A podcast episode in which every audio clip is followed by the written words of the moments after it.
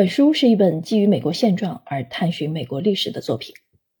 普利策奖得主米查姆描述并辨析了美国历史上几个知名的总统和重要政客、民众团体在多件重大事件上的博弈过程及其成败，以及这些博弈过程对推动美国历史进程的作用和贡献。米查姆是美国知名的历史学家，他认为，在美国的历史进程中，既有恐惧、排外。歧视、冲突等恶之魂的一面，也有希望、开放、平等、正义等善之魂的一面。与恐惧等恶之魂的一面做斗争，为希望等善之魂的一面而努力，这是美国历史的主线，也是贯穿本书的主线。米查姆通过多件历史事件的演绎认定，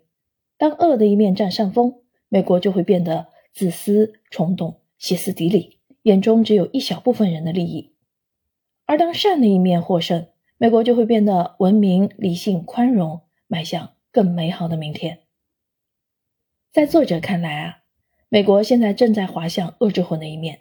因此他立意写作此书，就是希望美国领导人及民众能够从历史中汲取经验和教训，